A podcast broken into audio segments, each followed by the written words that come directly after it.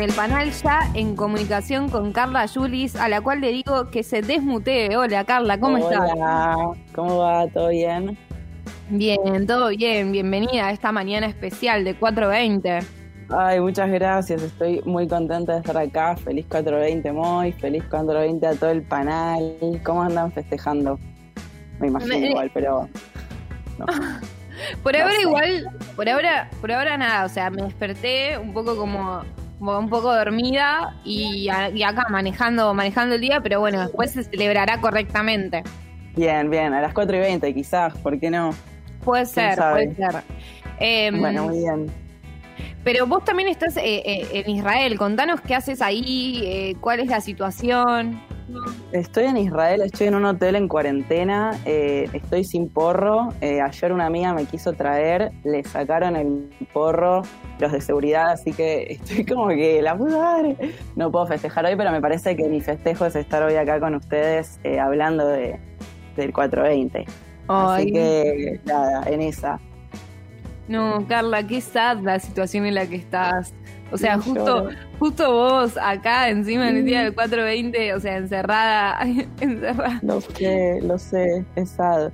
Pero bueno, igual, nada, estoy muy contenta porque nos volvemos a encontrar, llegó el 420, eh, hoy se celebra en todo el mundo el Día de la Marihuana, es, ya sabemos que es una planta muy noble, usada, tabú también, y no solo usamos estas fechas, digamos, para festejar, sino que también para tejer redes en pos de la construcción del camino de la planta libre para la, la autogestión de nuestra salud, porque lamentablemente quizás te puedes fumar un porrito en tu casa, pero quedan muchos derechos por conquistar y bueno, la lucha no para, como bien sabrás. Un poco, que, el otro- eh, sí, sí, un poco el hablábamos de los Waldos eh, y bueno, la importancia ¿no? del 420 que tuvieron, que tuvieron los Waldos. Eh, pero ¿qué, ¿qué pensás que es importante reflexionar en estos días? Yo creo que los Waldos estarían muy eh, orgullosos de todos nosotros. Después, eh, sí, bueno, podemos recordar brevemente que los Waldos eran un grupo de jóvenes que, que se juntaban eh, después de la secundaria, se fumaban unos porros y se iban en búsqueda de- del tesoro que era una plantación de marihuana. ¿Recordás, Moy? Sí, sí, sí, sí, sí, recuerdo. Eh, que, Yo creo que van a estar orgullosos. o sea, los podemos, pod- me gusta porque eh, vamos generando nuestras propias fechas, ¿viste? Las nuevas generaciones. De repente antes era el Día de la Virgen, no sé, en donde decir, tipo, mi familia tal vez sabe cuándo es el Día de la Virgen y esas cosas. Y nosotros ahora sabemos cuál es el 420 y, y bueno, nada, les rezamos a los Waldos, ponele, o los tenemos ahí como referentes. Exactamente. Hoy. Sí, sí, sí, sí, acá el altar a los Waldos. De hecho, bueno, esto que me preguntabas de, de qué es lo que, está sucediendo o qué otras son, cuáles son las otras maneras de, celebrarlo, o estuvieron haciendo las mujeres y disidencias de la red feminista canábica todos estos días en foros, talleres, charlas, shows. Está todo guardado en su cuenta de Instagram, por si quieren chusmear, es arroba red feminista canábica. Y ayer estuvieron hablando, muy interesante, de la transformación de la política de drogas. ¿Y por qué digo que es interesante? Porque más allá de los avances sobre la ley de cannabis medicinal, la ley 27350, el problema mayor que nos da dolor de cabeza a todos los consumidores de cannabis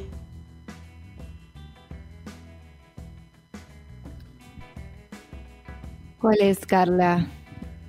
Dejó el misterio ahí.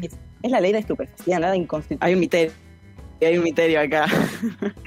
Ahí va. Siempre. Es la- eh, pará, es la- fue- se, se quedó en la ley de estupefacientes, me parece. Sí. Claro, sí, o sea, la, la ley 27350, que es la de, de cannabis medicinal, está todo bien, muy lindo, avanza, pero mientras no haya una transformación de la ley de estupefacientes, que es la 23737, no vamos a poder avanzar, digamos, porque nos sigue persiguiendo a los consumidores. Esta ley está, fue, fue declarada in- an- inconstitucional en el 2009 con el fallo Arriola, eh, con antecedentes en el fallo Asterrica, que estos fallos lo que hicieron en su momento, el Asterrica fue en el 86, en el, el Arriola en el 2009. Lo que hicieron estos fallos fue reconocer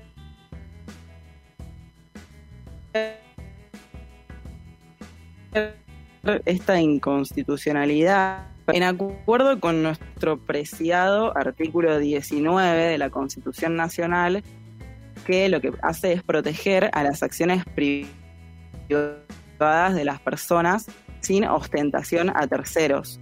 Así que por eso te digo que todo muy lindo con la celebración, pero sin lucha mm, no vamos a avanzar muy mucho, muy mucho, porque, y bueno, no sé, o sea, esta, estas, la, la red feminista ayer hablaba de, esta transformación de la ley, pero desde un feminismo interseccional, porque todos, porque por más que nosotras acá y la gente que nos escucha sepa que podemos, que no podemos jugar en la calle, que no está bien y que nos pueden hacer problemas, el mayor peligro en realidad lo corren las mujeres, las personas de bajos recursos, las personas trans, les negres, las lesbianas, los putos, las trabajadoras sexuales, todas las disidencias y toda la gente más vulnerable ante la ley, que son quienes después terminan poblando las cárceles para justificar un presupuesto de seguridad por la misma causa, exactamente la misma causa de narcotráfico que el que pasa dos toneladas de estupefacientes por la frontera. Eh, o sea, cuando lo que acá se exige es poder cultivar tranquiles en la comodidad, en la comodidad de nuestros hogares. Estoy intensa, me puse intensa, lo reconozco. No, no, tranqui, o sea, es interesante. Eh, justo se te cortó un poco con el tema del artículo y me gustaría que, lo aclares de nuevo porque no sé si llegué a entender como lo que dice el artículo. De una. Eh, sí, el wifi acá está compli, pero el artículo 19 lo que dice es que protege, digamos, las acciones privadas de las personas sin ostentación a terceros. O sea, vos en tu casa sin molestar a nadie, podés hacer lo que quieras y nadie es quien para juzgarte o privarte de esta libertad. Bien. ¿Se escuchó? Sí, sí, perfecto, perfecto. Pero si estoy con una amiga, eso es ilegal, ponele. No, no, porque tu amiga también está decidiendo. A menos que vos estés en la vía pública fumando porro en la, en la cara de alguien, ahí ya es un problema. Pero entonces por eso eh, apelamos a nuestra privacidad en nuestros hogares. Eh, cosa que, bueno, es, una cagada, porque, digamos, una persona que no tiene casa no puede fumar, entonces no puede, no puede decidir sobre su privacidad. Sí, es una cagada, pero bueno, es, es lo que es. Eh, así que, bueno, o sea, si no vamos a hablar de esto hoy, ¿cuándo vamos a hablar de esto? No, es, es re importante esta cuestión porque obvio que, que por ejemplo, las personas eh, afrodescendientes lo que te dicen es no es lo mismo que encuentren a una persona blanca que, que, tiene, que tiene ciertos gramos de porro en la calle a que, nada, que seas una persona con una identidad marrón y que de repente eso te, te pueden llevar preso, te pueden maltratar, violencia institucional como que, como que bueno, las, las desigualdades se, se, van viendo en, desde un montón de perspectivas y, y, el cannabis es una de ellas. Exactamente, exactamente. De hecho, justo lo mencionás y hoy eh, lo que traigo, lo que quería traer es esta suerte de revisión histórica para ver qué es lo que pasó eh, en la historia de la prohibición del cannabis, para que, para que entendamos por qué estamos parados donde estamos hoy y cómo sería ideal o sería más justo avanzar eh, en el camino por la legalización. Eh, que ahora que esto que decís de, de las personas afrodescendientes, que nosotras, o sea, yo por lo menos tengo el privilegio de tener una piel más clara y es tan injusto, o sea, que, que por lo menos lo, único que me queda es eh, hacerlo saber, ¿no? Como hacer conocer esta historia eh, desde mi lugar, digamos. Em, hagamos igual una pausa, seguimos con el misterio. Yo quiero saber, yo quiero saber si Moy es una amiga, no mentira. Eh, fume, fume, fume. De repente era, era eso el challenge, que fume al aire. ¿Te imaginas? Me encantaría. No, bueno, de, fuera de joda. Eh, quiero saber cuánto sabes de, de porro, muy, a ver, eh, ¿qué lo que? No, soy muy malo, soy muy malo. o sea, como que de repente hace poco aprendí a armar correctamente, ¿entendés? A pesar de fumar eh, recurrentemente, tipo, hace poco dije, oh, como hoy tenés que aprender, porque siempre estaba tipo con alguien de al lado, como, che, me armas, o, o no sé, ahí buscando armadores. y ahora ya, tipo, armo cosas como dedos de momia igual, pero armo. Depende, hay veces que están más tirantes igual, pero, Pero ya, ya estoy, ya, ya me independicé. Bravo. La práctica hace al maestro. O sea, la, la posta es que agarres mucho porro y armes mucho y ahí vas a, vas a mejorar tu técnica. Máquina de armado, máquina de armado. Bueno, a ver, a ver, vamos con estas preguntas, ¿te parece? ¿Estás lista? Sí. Bien. Eh, ¿A qué se le llama cannabis sativa? Eh, a, al- a la que te tranquiliza un toque, como que la que te hace estar más chill o es al revés. Es al revés, pero tampoco ¡No! es tan así, ¿eh? Ok, perfecto. La índica es la que comúnmente se conoce como la que te hace estar más chill y la sativa, la que tiene un P más cerebral. Pero igual esto es una falacia, te digo, porque después de tanto tiempo de, de variaciones genéticas, de, de cruces, eh, no existe fumarte una 100% sativa, una 100% índica, eh, no existe, no, es, no, no, imposible. A menos que vayas a un laboratorio que tenga, eh, no sé, eh, recetas magistrales o que consigas un dispensario super pro y, y, bueno, que puedas comprar algo eh, que sea 100% l- índica o que te vayas, no sé, al Himalaya y, consigas una original Kush, eh, pero bueno, no, no, no estaría sucediendo. Eh, soy- lo Soy que- malísima, pido disculpas. eh, de verdad, o sea, no sé nada del- de, de- de- de- de- del universo, como de los términos, de ta- nada. O sea, soy la peor. Así que Bueno. voy a incluir a Lucas y a Sofi a que también contesten, así no estoy tan sola. Dale, bueno, la próxima la contesta Lucas, que hizo uh, Claro. y la otra Sofía. Hay tres, hay una para cada uno. Eh, vamos con la segunda entonces. A ver, Lucas, ¿estás listo? Dale. Eh, bien. ¿Por qué el macho no pega? Porque no tiene eh, THC o no tiene psicotrópicos o no tiene algo activo que es lo que, que lo, que, lo que hace activar eh, el efecto de, de- Muy de que te bien. pegue. Muy bien, muy bien, exactamente. Lo- el macho no produce cogollos, el, el macho no, no tiene flores.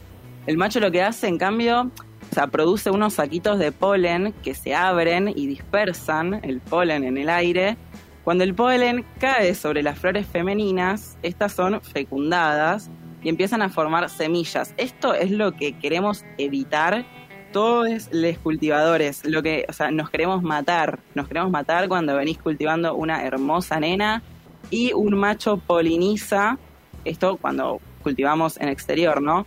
Te poliniza un vecino, un macho un vecino y bueno, y ahora tenés un macho eh, y te quedaste sin flores, así que es muy importante que maten al macho a tiempo, porfu, porfu. Eh, bueno, bien, igual muy bien Lucas, estuviste muy atinado. Bien, me Eh, preocupé, me preocupé, pero al final eh, zafé. Bien, bien. A ver, Sofi, ¿estás lista? ¿Estás por ahí? No estudié. En mute. Eh, tengo miedo de llevármela a marzo, pero dale que va. A ver, no, no pasa nada. De última se estudia y se rinde de nuevo. Eh, ¿Por qué la marihuana fue prohibida en 1937 en Estados Unidos? Y te voy a dar opciones. Ayudita. Ahí va, multiple choice. Multiple choice. Opción A. Porque murió un niño por sobredosis. Opción B. Por discriminación racial. Opción C. Porque el consumo de la marihuana inducía al delito. Voy por la opción B. Sí, correcto. Muy bien. Discriminación racial. Efectivamente, aprobadísimos, aprobadísimos. Eh, bueno, eh, sí, es por eso, es la discriminación racial lo que hizo que se prohibiera la marihuana en, en Estados Unidos. Y, y vengo a contar un poco esa historia hoy. Queremos saberla, eh, me encanta. que, mm, Gracias por este juego. de nada. Espero que, que la gente haya jugado también en la casa, ¿no? Siempre, siempre es posible divertirse un poco más. Eh, bueno, resulta que primera mitad del siglo XX, eh, los nuevos inmigrantes a Estados Unidos eran de México, venían de México, y contra ellos empezaron a surgir sentimientos racistas y xenófobos de parte de la sociedad blanca estadounidense. Y digamos que, como muchos hacemos hoy, les mexicanos eh, terminaban de laburar uno. eh, la marihuana era realmente parte de su cotidianidad Y eran ellos y los afroamericanos quienes consumían cannabis, es decir, las minorías. De hecho, en Estados Unidos se le empieza a decir marihuana porque los mexicanos le dicen así. En realidad antes se le decía cannabis. Resulta que los políticos fueron los primeros racistas en vincular al consumo de este psicoactivo con, entre comillas, los problemas que causaban nuestros hermanos mexicanos y al toque la prensa amarillista empezó a crear rumores falsos, como por ejemplo que fumar porro causaba enfermedades mentales, brotes psicóticos, crisis nerviosas fuera de control, hacía que la gente cometiera crímenes o que las mujeres, obviamente blancas, eh, se prostituirían, se, se, prostitu ah, se prostituyan si fumaran, o sea, rarísimo. Se asoció O sea, el tipo, consumo con la violencia. ¿Qué onda eso? Sí, ¿Qué sí, sí, no, o sea, en esa, y la, y la gente compraba, eso es lo peor, como, eh, nada, o sea, estaban por todos lados, por todos lados esta propaganda asquerosa. Eh, un dato curioso fue que, paradójicamente, California fue el estado más radical de todos al etiquetarlo como veneno. Hoy en día, eh, California es el paraíso del cultivo y comercio de cannabis, eh, pero bueno, en ese momento fue el más radical. Paralelamente a esta historia de la inmigración de los mexicanos, con el origen y el crecimiento del jazz en Nueva Orleans, de la mano de famosos músicos como Charlie Parker, Duke Ellington, Louis Armstrong, la comunidad canábica creció a la par del género porque todos los músicos fumaban. O sea, esta cultura canábica fue penetrando en la sociedad blanca que se interesaba por el género musical. ¿Cuál es eh, el problema de estos espacios de jazz? Que empiezan a integrar a blancos y a negros y al gobierno racista le molestaba. Y en su afán, digamos, por evitar que blancos y negros procrearan, usaron toda esta propaganda de la que hablábamos para demonizar a la marihuana por un fuerte racismo intrínseco. Ahora estamos escuchando... ¿Conoces esta canción, Moy? Está buenísima. Eh, no, estoy, estoy para que la escuchemos. Bueno, te, te cuento un poco mientras la escuchamos. Se llama Hit That Jive, es de Grammatic, está muy linda. Eh, es una, la canción original es de los años 40 y la palabra jive la usaban para hacer referencia a la marihuana sin que nadie se diera cuenta. O sea, en ese momento jive se asociaba al término de juerga, de fiesta, de alegría. Claro. Es- esta interpretación es de Nat King Cole, pero Hit That Jive fue compuesta originalmente por Skits Tolbert and His Gentleman of Swing. No se rían de mi inglés, por favor. No, eh, tranqui. Pero, pero bueno, esta, esta canción está re buena y es un poco lo que, lo que tratan de representar en su, en su arte, porque estaban súper, eh, digamos, perseguidos y no, no tenían otra que, que expresarse de este modo en códigos. Eh, Re estoy, re estoy, si te parece, para que la escuchemos y después eh, volvamos a hablar. ¿Qué te parece? Obvio, dale. vale. Dale, suena.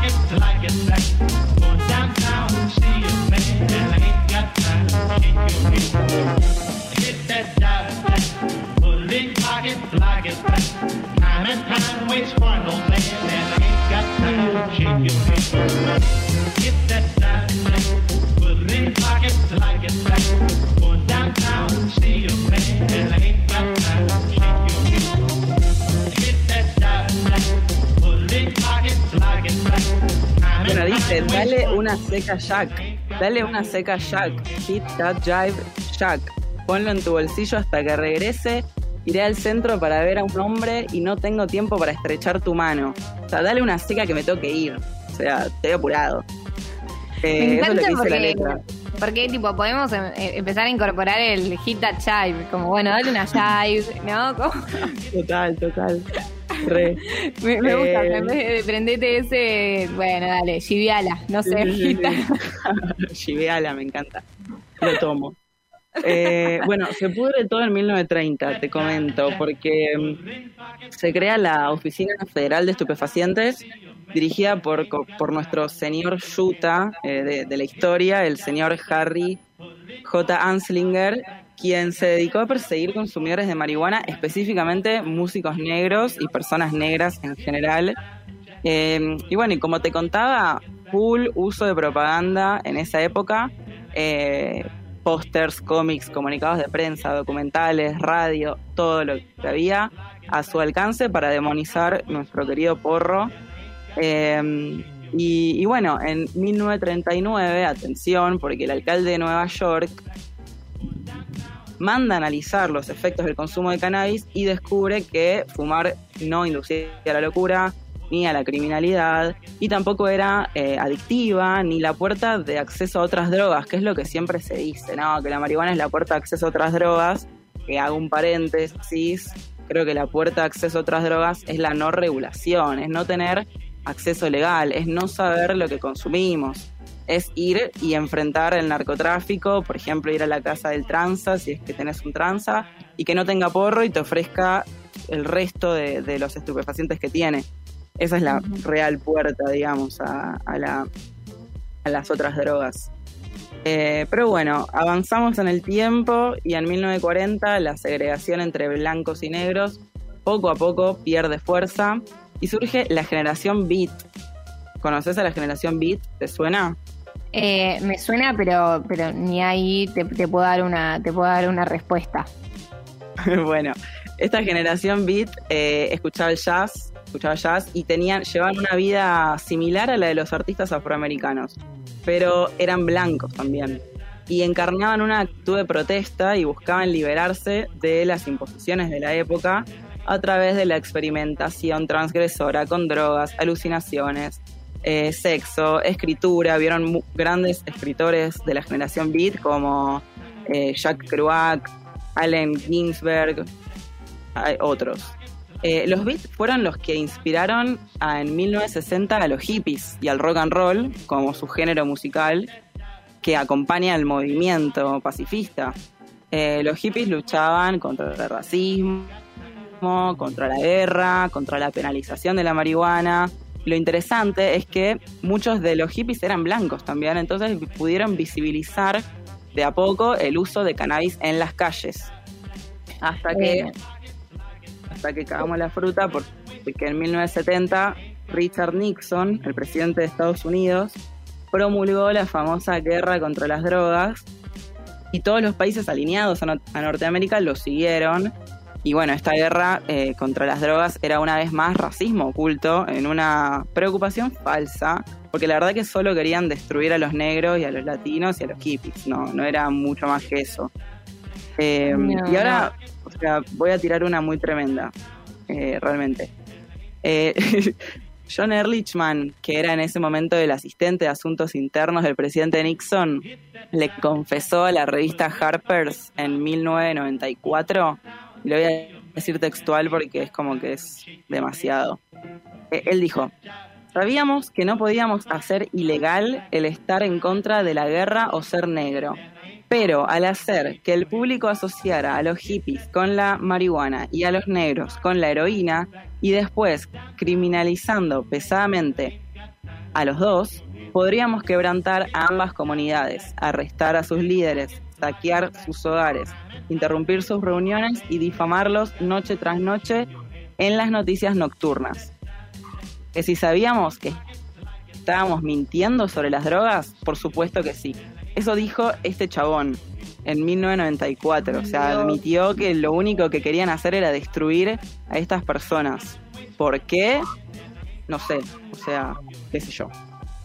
No, Sí, ver, sí, sí, no, para no seguir con, con su poder, con la supremacía blanca, básicamente, y con, Eh, claro. con nada, sin, sin que tengan, sin que tenga, para que no tengan derechos, para que no, no, no, no, no se revolucionen, digamos, no tengan, no busquen tener derechos laborales, tener un sueldo mínimo, una vida digna, porque bueno, todo eso es básicamente que, que se redistribuya la riqueza un poco menos para, para, para ellos, ¿no? Qué locura, o sea, Exactamente. qué locura esto de cómo eh, gene- generando los estereotipos es como eh, una manera de hacer política, ¿no? Tipo, generar el odio entre las personas, entre las sociedades, ¿viste? Generar como Sí, un, sí, sí, un una otro- otredad. es eso, generar una otredad para odiar de repente y que, y que las Claro. drogas estén metido en- metidas en eso es, es una locura, ¿entendés? Porque de repente también, recién ahora lo estamos deconstruyendo, pero es algo que ni a palos, eh, no sé, ni, a palos se conocía o se reflexionaba en otros momentos.